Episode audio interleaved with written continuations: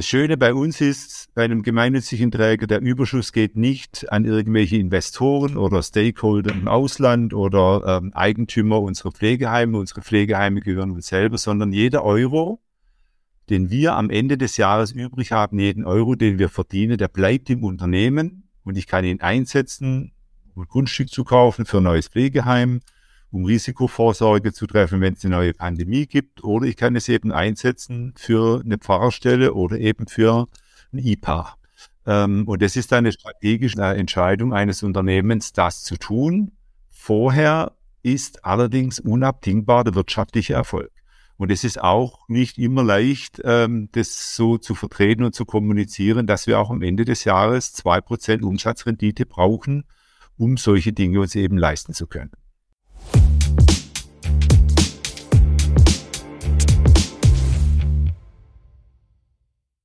Herzlich willkommen bei Pflege Digital, dem Digital-Podcast für die Pflegebranche. Ich habe heute einen ganz besonderen Gast, nämlich den Hauptgeschäftsführer der Evangelischen Heimstiftung, Bernhard Schneider. Äh, hallo, Herr Schneider. Hallo, Herr Schneeweis, ich grüße Sie aus Stuttgart. Ja, es freut mich sehr, dass Sie heute hier zu Gast im Podcast sind. Ähm, ich habe im Vorhinein auch schon einiges recherchiert und die erste Frage geht ja immer so ein bisschen darum, was haben Sie denn eigentlich äh, vorher gemacht, vor der Evangelischen Heimstiftung? Ähm, ich habe da einen ganz interessanten Auszug gefunden, und zwar, dass Sie eigentlich schon als Grundschüler mit dem Thema Pflegeheim in Kontakt gekommen sind durch Theateraufführung. Ist das richtig? Ja, ja, also nicht, nicht ganz. Als Grundschüler bin ich aufgetreten im Schloss in Freudenthal und in diesem Schloss war ein Pflegeheim. Und da habe ich dann, glaube ich, als 19-Jähriger als Pflegehelfer angefangen. Die sind jetzt 45 Jahre, ja. Und äh, die Berufung habe ich damals bekommen in die Altenpflege. Deshalb ist der Zusammenhang zwischen Schloss und dem, was ich jetzt tue, tatsächlich auch da.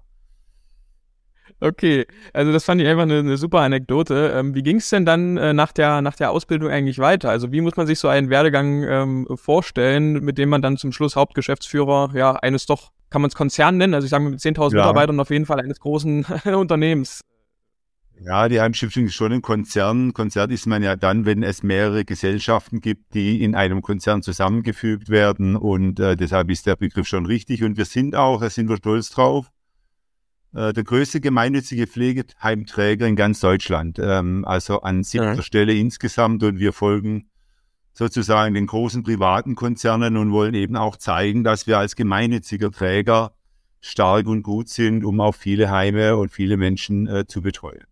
Ja, aber zu Ihrer Frage, äh, wie geht sowas? Also ähm, äh, ich glaube, man kann Dinge nicht erzwingen. Meine Erfahrung ist, je mehr man etwas möchte, umso stärker geht es von einem weg, wie zwei gegenpolige Magnete. Ähm, aber ähm, äh, ich habe die Erfahrung gemacht, äh, offen zu sein, sensibel zu sein für Dinge. Und da hat mir schon meine Pflegehelfertätigkeit geholfen, weil ich hatte da als junger Mann äh, in mehreren Begegnungen mit alten, sehr würdigen Menschen das Gefühl, ich möchte für diese Menschen etwas tun, etwas beitragen. Und so ein Stück weit habe ich Berufung gespürt. Ähm, und äh, ja, lassen Sie mich das so eine innere Berufung nennen. Ähm, die äußere Berufung kam dann, als mich äh, der Heimleiter, der mich damals als Pflegehelfer eingestellt hat, äh, dann angerufen hat und das war nach Ausbildung, Studium, Verwaltungsausbildung angerufen hat und gesagt hat, ja, ich ähm, gehe jetzt äh, in Ruhestand, ob ich mich denn nicht bewerben möchte auf die Heimleiterstelle. Und dann kam so eine Art äußere und innere Berufung zusammen. Und ähnlich war es dann vor zwölf Jahren, als ich angerufen worden bin und gefragt wurde, ob ich evangelisch bin. Und so hat sich dann der Prozess äh, zur Heimstiftung ergeben. Also Sie sehen, so dieses, dieses, dieses Überlegen, sag, ich will das jetzt und da will ich hin und ich bewerbe mich da. Also man muss so offen sein für die Dinge, äh, dann wird man gerufen, ja. Und das war eigentlich äh, immer eine sehr schöne Erfahrung. Ja. Jetzt geht der Podcast hier vor allem um das Thema Digitalisierung und äh, Ihre Kollegin, die Frau Kleine-Stüwe, hatte ich auf einer Duca-Veranstaltung auch schon mal kennengelernt. Ähm, ich, mich würde mal interessieren, wo ist das Thema Innovation, IT, Digitalisierung bei Ihnen im Unternehmen erstmal so grundsätzlich aufgehangen? Also gibt es da eine eigene Abteilung für? Wie kann man sich das vorstellen? Ich habe die Erfahrung gemacht, dass das Thema Innovation eine Kombination sein muss, aus Haltung und ja. aus Struktur, also aus Prozessen und aus Struktur. Ähm, wir haben schon 2000 zwölf äh, das erste Innovationskonzept geschrieben, um ein großes Unternehmen wie die Heimstiftung auf das Thema Innovation ähm, vorzubereiten und die innovative Grundhaltung, die unsere Gründerin uns auch mitgegeben hat, ähm, zu befördern. Ähm, deshalb ist das eine, das die Haltung, die über so ein Konzept zum Ausdruck kommt.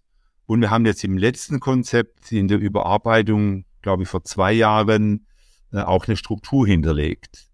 Ähm, die Struktur kann ich Ihnen so beschreiben, dass wir ein Innovationsteam haben, das aus Innovationstreibern besteht und es sind drei Organisationseinheiten. Das ist zum einen unser IPA, das Institut für Pflege und Alter, das eher wissenschaftlich orientiert ist. Ich kann nachher auch ein paar nähere Sätze dazu sagen. Äh, die zweite Organisationseinheit ist das ähm, RAD, das Referat für Assistenzsysteme.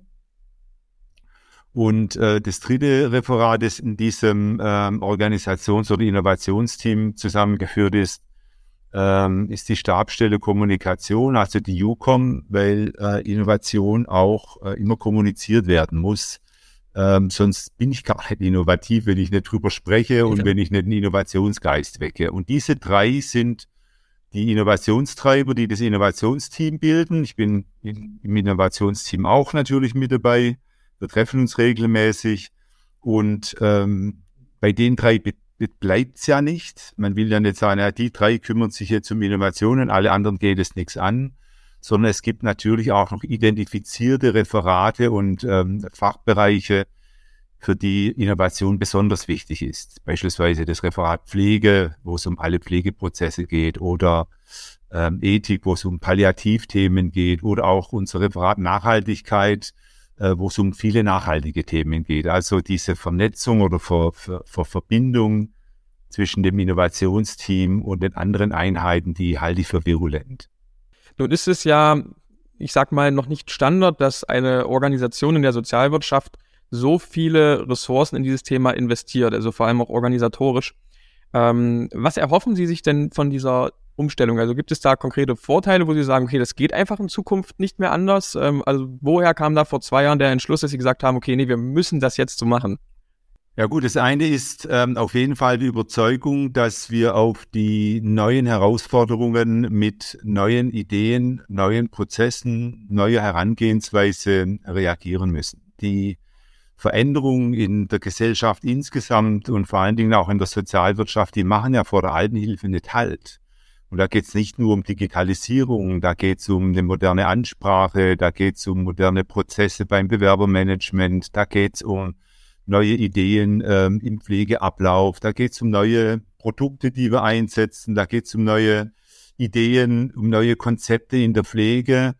Und so schnell wie sich die Gesellschaft verändert, so schnell wie sich, ja, ich sag mal, auch Haltung und Forderung unserer Kunden, unsere Mitarbeitenden verändert, so schnell müssen wir uns als Unternehmen ja auch verändern. Ich mache das immer mit so einem Bild. Man kann natürlich sagen, Pflegeheim funktioniert immer, kann ich genauso sagen, Unimog läuft immer. Wenn ich dann sage, ja, Unimog läuft immer, dann baue ich nur Unimogs, dann können Sie sich mal die Firma vorstellen, die nur Unimogs baut oder nur Diesel baut zum Beispiel. Ja, äh, sieht man, wie schnell so eine so eine äh, Interruption äh, entstehen kann, die auch Unternehmen ähm, vor eine schwierige Situation stellen, ja. Äh, und das gibt es in der Pflege genauso. Also ich bin überzeugt, wir können die Herausforderungen nur bewältigen, wenn wir neu anders denken. Und deshalb beschreiben wir das auch mit dem Begriff dieser Innovation.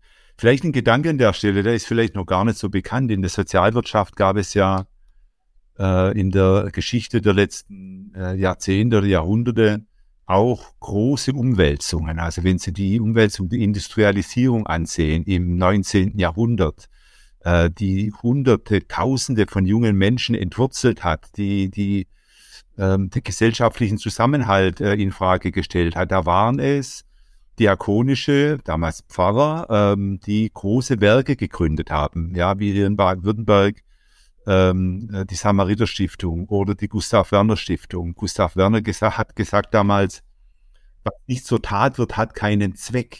Der hat für junge Leute Ausbildung angeboten. Das war völlig neu damals. Bethel ist gegründet worden, ja. Äh, das Graue Haus in Hamburg ist gegründet worden aus solchen innovativen Ideen. Wie reagieren wir als Gesellschaft, als Kirche? Damals hat sich dann auch die Diakonie gegründet. Äh, wie reagieren wir auf solche gesellschaftlichen Entwicklungen? Und diese Herausforderung sehe ich in der heutigen Zeit an der Schwelle der Digitalisierung beim demografischen Wandel ganz genauso. Ja. Ja, und da muss man halt drauf reagieren. Also von daher, ähm, ich sag mal, Hut ab, dass Sie da auf jeden Fall äh, nicht nur drüber sprechen, sondern das auch in der Praxis umsetzen. Ähm, bevor wir auch auf das Thema IPA, das ist ja auch sehr interessant, ähm, kommen, hätte ich noch die Frage, wie sich denn die aktuelle Situation auswirkt. Also ähm, Innovation, Digitalisierung äh, braucht Ressourcen, sowohl zeitlich als auch finanziell. Ja. Ähm, gleichzeitig hat man gerade das Gefühl, dass die Kosten überall explodieren. Also die Pflege ist gewissermaßen da in einer kleinen Kosten- oder großen Kostenkrise, je nachdem. Ähm, wie wirkt sich das auf Ihre Innovationstätigkeit aus? Also müssen Sie da bestimmte Themen zurückstellen oder machen Sie weiter wie, wie bisher, weil Sie sagen, nee, das ist ein langfristiger Trend und wenn wir da jetzt aufhören ähm, äh, zu investieren, ähm, dann rächt sich das eben später? Ja, ähm, das ist schon so, dass wir das, äh, die Kosten, die wir für die Innovation ähm, aufwenden, also vor allen Dingen äh, jetzt Projektkosten oder auch zusätzliche Stellen, die wir insgesamt geschaffen haben, äh, die müssen wir natürlich sehr stark rechtfertigen für unseren Mitarbeitenden vom Aufsichtsrat. Wir sind ja ein gemeinnütziges Unternehmen. Das heißt, äh, diese Referate stehen unter einem ja, besonderen Rechtfertigungsdruck. Äh, das sind aber jetzt nicht nur Innovationsreferate, sondern wir haben ja auch ein Referat mit drei Mitarbeitenden, die sich um Diakonie und Ethik kümmern. Man kann in ja. so einer Phase dann auch hinterfragen, da braucht es wirklich im Qualitätsmanagement drei Leute oder reicht da nicht einer? Äh, ich kann genauso auch äh, die Kommunikationsreferat, ein ganz wichtiges äh, Referat für uns Politik und Kommunikation. auch da kann man sagen, naja, brauchen wir wirklich vier Stellen oder fünf Stellen haben wir. Ähm, da reichen da auch nicht zwei, ja. Wir müssen natürlich immer wieder drauf schauen und in so einer Krise gucken wir natürlich, ob wir beispielsweise Stellen später besetzen. Jetzt haben wir eine Stelle im Innovationsmanagement, die haben wir jetzt mal zurückgestellt. Ähm, die wird besetzt, aber jetzt in einer Phase, wo wir insgesamt finanziell auch unter Druck sind, äh, müssen wir da auch entsprechend ähm, haushalten und Prioritäten setzen. Ähm, es ist schon so, Innovation wird genauso wenig wie vielleicht ähm, Diakonie und Ethik nicht eins zu eins im Pflegesatz refinanziert. Das ist so. Ja. Äh, wir können es nur refinanzieren und uns nur leisten, wenn wir es auch als gemeinnütziger Träger schaffen, am Ende des Jahres einen Überschuss zu erwirtschaften. Das Schöne bei uns ist, bei einem gemeinnützigen Träger, der Überschuss geht nicht an irgendwelche Investoren oder Stakeholder im Ausland oder ähm, Eigentümer unserer Pflegeheime. Unsere Pflegeheime gehören uns selber, sondern jeder Euro, den wir am Ende des Jahres übrig haben, jeden Euro, den wir verdienen, der bleibt im Unternehmen und ich kann ihn einsetzen, um ein Grundstück zu kaufen für ein neues Pflegeheim, um Risikovorsorge zu treffen, wenn es eine neue Pandemie gibt. Oder ich kann es eben einsetzen für eine Pfarrerstelle oder eben für ein IPA. Ähm, und das ist dann eine strategische Unterscheide, äh, Entscheidung eines Unternehmens, das zu tun. Vorher ist allerdings unabdingbar der wirtschaftliche Erfolg. Und es ist auch ja. nicht immer leicht, ähm, das so zu vertreten und zu kommunizieren, dass wir auch am Ende des Jahres zwei Prozent Umsatzrendite brauchen, um solche Dinge uns eben leisten zu können. Wenn wir jetzt mal mehr ins, ins Operative sozusagen kommen, gibt es bestimmte ähm, Projekte, an denen Sie gerade als evangelische Heimstiftung im Bereich Digitalisierung und äh, Innovation arbeiten? Ja, wir haben natürlich einige ähm, ganz besondere Projekte schon äh, am Start. Äh, ein langwieriges und seit vielen Jahren gutes Projekt ist unser Aladdin.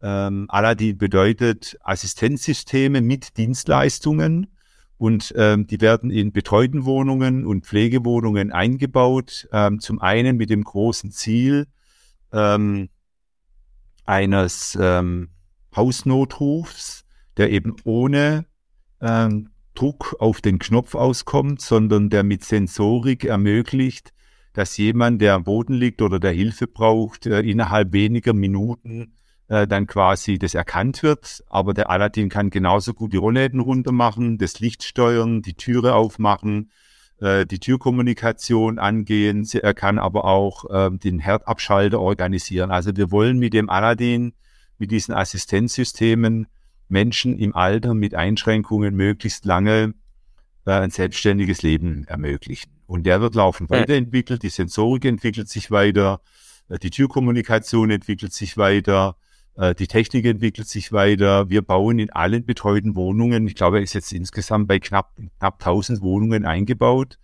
Ähm, ähm, der wird laufend weiterentwickelt. Und Aladdin ist auch so unser Synonym für die Digitalisierung, auch im Pflegeheim. Diese Tablets, die da zum Einsatz kommen, die sind jetzt als Betreuungstablets in den Wohngruppen eingesetzt, ähm, mit denen gespielt werden kann, ähm, wo Fragen gestellt werden können, wo dokumentiert werden kann.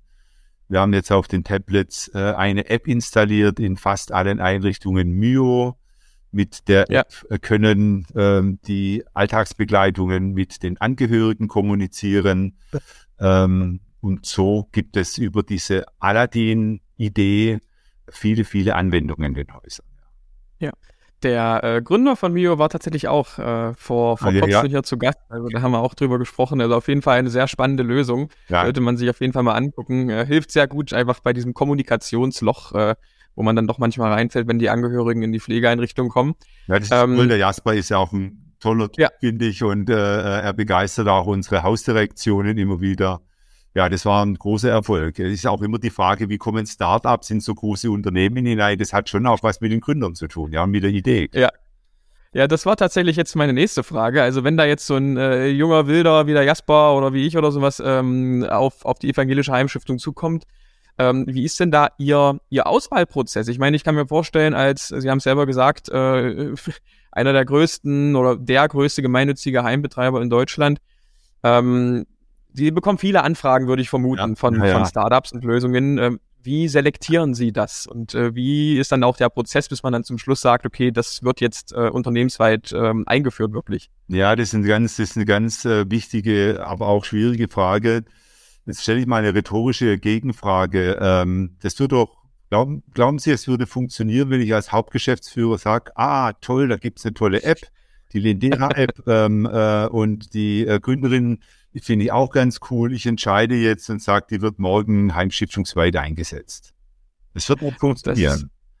Das, ja. Also, was ich machen kann, ist äh, quasi die, die, das Kennenlernen moderieren oder, oder beeinflussen oder unterstützen, indem wir beispielsweise eine Pitch machen. Ähm, ich glaube, der Jasper Bögli ist auch über eine Pitch ins Haus gekommen und da sage ich den Gründern oder den Startups, ähm, ich biete eine Plattform, ein Forum mit unseren Hausdirektionen, äh, überzeugt sie, dass sie diese Innovation bei euch einsetzen, äh, bei sich einsetzen wollen und den HDs, den Hausdirektionen sage ich, ich finde es toll, wenn ihr wenn ihr neue Dinge äh, ausprobiert äh, und wenn ihr da ein Minus macht oder das wirtschaftlich nicht ganz so funktioniert, dann wird es an keiner Stelle irgendwie problematisiert, sondern äh, da werden dann Rahmenbedingungen diskutiert. Es wird vielleicht auch ausgelobt, wer probiert jetzt Lindera aus, wer probiert Mio aus, wer probiert Bringliesel aus. Ähm, äh, und ähm, so ergeben sich dann Interessensgemeinschaften zwischen den Startups und den Heimen und die kann man befördern und dann setzt sich's durch oder es setzt sich eben nicht durch. Und dann haben ja die Startups auch einen Benefit davon. Ja, sie müssen ja am Ende ihre Idee, ihr Produkt verkaufen, gewinnbringend verkaufen und äh, so haben wir was davon. Wir probieren neue Dinge aus, ähm, die uns auch teilweise oder oft einen großen Mehrwert bringen. Äh, und die Startups haben äh, einfach eine Praxiserfahrung dadurch. Ich finde ähm, auch sehr gut, dass sie da, ja, wie soll ich sagen, also dass sie quasi die Personen, die am Ende des Tages damit arbeiten müssen, dass sie denen nicht einfach irgendwas vorsetzen und sagen, so, jetzt ab morgen müsst ihr eben Mio in allen, allen Einrichtungen nutzen und wenn ihr es nicht macht, dann gibt's auf die Finger, sondern dass sie dann eben wirklich sagen, nee, ähm, die Startups müssen schon selbst auch die Arbeit reinstecken und äh, die, die, die Häuser Stück für Stück ähm, da überzeugen, weil wie gesagt, also das ist einer, so einer der Fehler, die ich eben noch relativ häufig sehe, dass dann irgendwo ein, ein Geschäftsführer äh, von mehreren Einrichtungen sagt, hey, ich finde, das ist ein toller Gründer oder tolle Gründerin, das ist eine tolle Lösung, ich kann mir das theoretisch ganz gut vorstellen. Wir kaufen das jetzt mal ein und schmeißen das so in die Häuser und sagen mhm. dann, ja, nutzt das jetzt mal. ja, wissen Sie, das Schöne bei einem Träger wie der Heimstiftung, wir haben ja ähm, 90 äh, Pflegeheime, 11 Residenzen, 40 mobile Dienste, 20 Tagespflegen. Es gibt immer jemand, der zu etwas Lust hat. Das ist eigentlich das Schöne, ja. Wir haben mit dem NABU, der ist auf uns zugekommen, hat ein Projekt vorgeschlagen, grüne Gärten. Ja, das ist, ich sage jetzt, man hat nichts mit Digitalisierung zu tun, aber ich finde, es ist innovativ. Da hat irgendeiner auch von unseren Heimleitern die Idee gehabt und unser Umweltreferent, äh, der Martin Suchanek, hat die Idee gehabt, ja, wir haben doch überall in unseren Heimen grüne Wiesen. Aber die Wiesen sind sowas von tot, da fliegt keine einzige Biene, kein einziger Schmetterling. Wir fragen mal den NABU, ob wir, äh, ob wir äh, nicht ein gemeinsames Projekt machen können, kriegen eine Beratung, äh, Pflanzen, regionale Pflanzen, bienennahe Gärten, äh, naturnahe Gärten, um Biodiversität äh, wiederherzustellen. Habe ich gesagt, ja super, legen wir so ein Projekt auf, ähm, äh, kommunizieren das.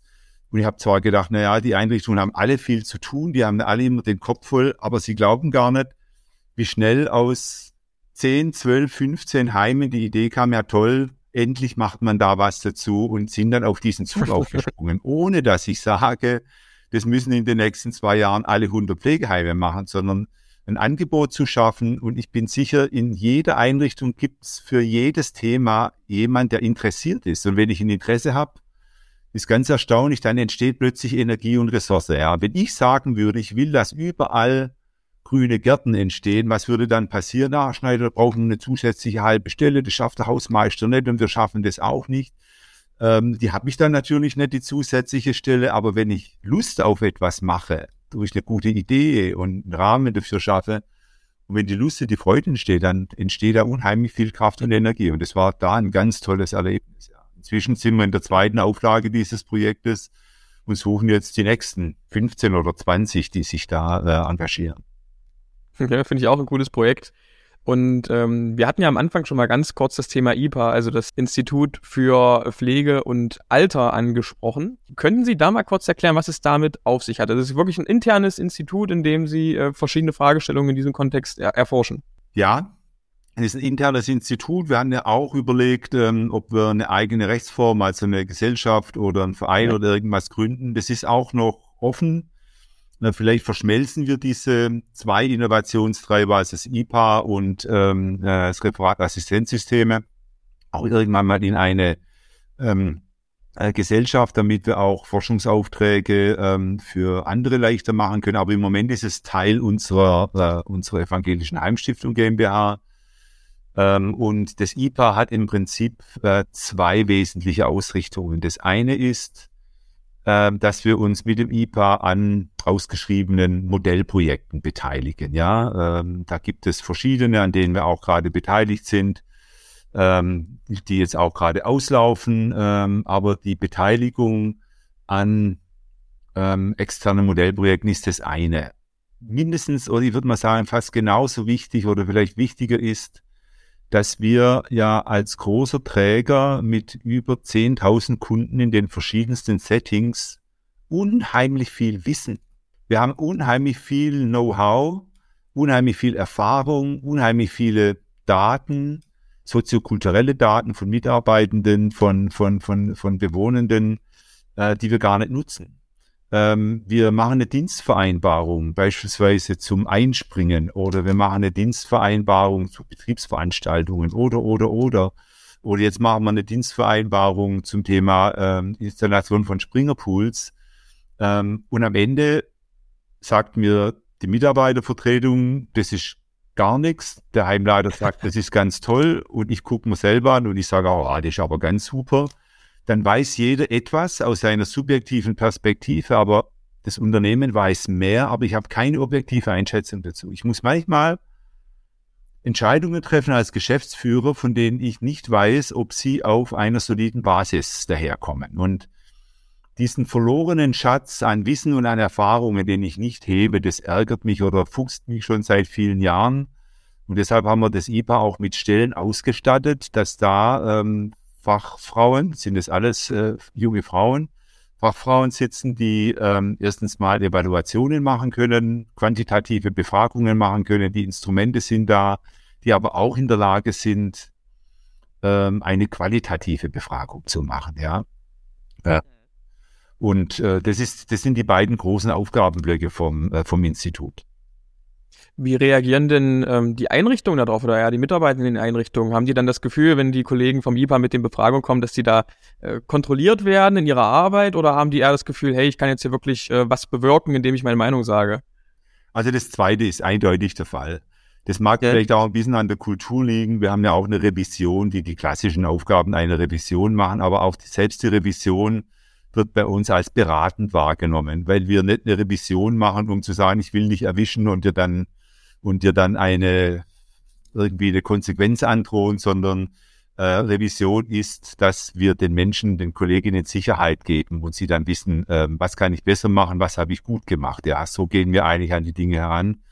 Und wenn wir dann beispielsweise, wenn es ein neues Employer Branding gibt ähm, oder äh, wenn es jetzt ähm, neues Konzept geht und wir dann, wenn wir dann Fokusgruppen beispielsweise bilden, um die Pflegefachkräfte zu fragen, ähm, was sie von einem Arbeitszeitmodell halten. Wir wollen gerade ein neues Arbeitszeitmodell zum Beispiel entwickeln. Das ist ja auch ein, wollen wir da auch innovativ äh, vorangehen, was die ähm, das Erarbeiten von Dienstplänen geht. Äh, und da will ich jetzt nicht nur sporadisch, subjektiv auf bestimmte Leute hören, sondern das IBA hat den Auftrag, jetzt ganz konkret ähm, eine Erhebung zu machen, damit wir von den Dienstplanenden erfahren, was die Wünsche sind an dieses neue Modell, äh, dass wir von den Mitarbeitenden erfahren, was ihre Erwartungen sind an den Dienstplan und um auf diesem Wissen dann aufzubauen und äh, dieses Arbeitszeitmodell entwickeln. Mal als Beispiel. Und das, glaube ich, ist von der ähm, von, von, der, von, der, von der Effizienz her sehr gut, weil wir dann gute Konzepte arbeiten und auf der anderen Seite haben die Mitarbeitenden das Gefühl, ich werde gehört, meine Meinung wird gehört, ich kann nicht immer alles eins zu eins umsetzen, aber es wird strukturiert gefragt, und zwar nicht vom Herrn Schneider, der Geschäftsführung, sondern von denen, die das objektiv ähm, hinbekommen sollen. Und das wird, glaube ich, durchweg positiv beurteilt. Mhm. Okay, ja, das kann ich mir vorstellen. Eine recht offene Frage zum Schluss. Wenn Sie sich beim Thema Digitalisierung und Innovation eine Sache wünschen dürfen, sei es jetzt aus Politik oder sei es aus Gesellschaft oder vielleicht auch auf Anbieterseite, was wären das?